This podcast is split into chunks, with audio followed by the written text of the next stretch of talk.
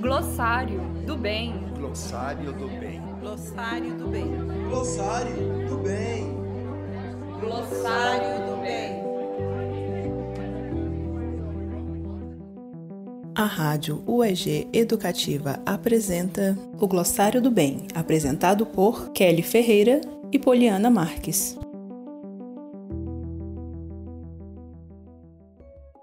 Você ainda tem dúvidas sobre que palavras usar em determinados contextos? Tem medo de errar e ofender alguém? Aqui trataremos de alguns exemplos explicando como a palavra era usada, por que ela foi abolida e quais seriam as novas expressões socialmente aceitas. A expressão de hoje é: Os professores. Não há problema na expressão os professores quando se refere a um grupo de homens que ensinam. No entanto, se existe o gênero feminino na língua portuguesa, ao se referir a homens e mulheres que ensinam, por que não incluí-las? Por que não as vemos? Parece uma bobagem, mas segundo o Manual para o Uso Não Sexista da Linguagem, uma das formas mais sutis de transmitir essa discriminação é através da língua, pois essa nada mais é que o reflexo de valores do pensamento da sociedade que a cria e utiliza. Nada do que dizemos em cada momento de nossa vida é neutro. Todas as palavras têm uma leitura de gênero. Assim, a língua não só reflete, mas também transmite e reforça os estereótipos e papéis considerados adequados para mulheres e homens em uma sociedade. O que levou as pessoas a perceberem que essa expressão era errada e deveria ser abolida? O que não está dito ou escrito não existe. O que não existe não tem direitos. Invisibilidade reforça a desigualdade de gênero. Já houve algumas tentativas de expressar a equidade de gênero, como professor XS com X e professor S com arroba. Mas para usuários de leitores de tela como os deficientes visuais, isso não funciona. Mas afinal, que termos podemos usar nesse caso?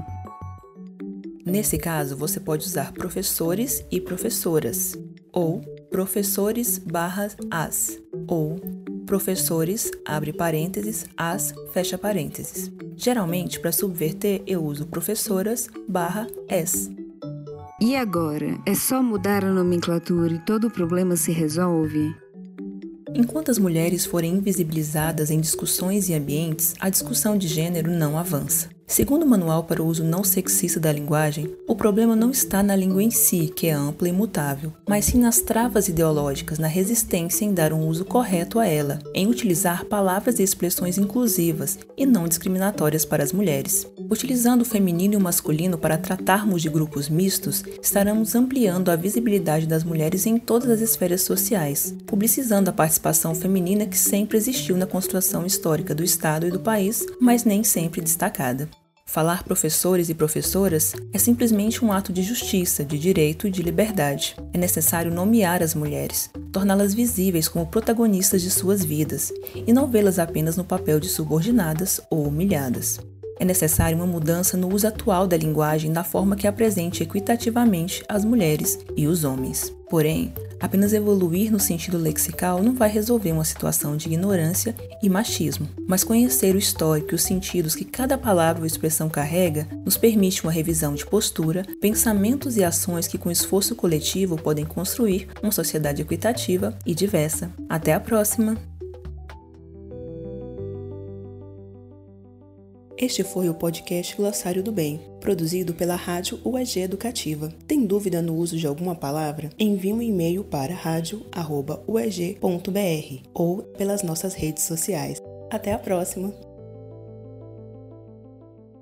Esse podcast é uma produção da Rádio UEG Educativa. Coordenação de Rádio Teledifusão, Marcelo Costa. Coordenação da Rádio UEG Educativa, Thaís Oliveira. Direção, Kelly Ferreira e Poliana Marques. Produção, Thaís Oliveira e Ceissa Ferreira. Roteiro, Kelly Ferreira. Narração, Kelly Ferreira e Poliana Marques. Edição, Micaela Esber. Realização, Crialab e Rádio UEG Educativa.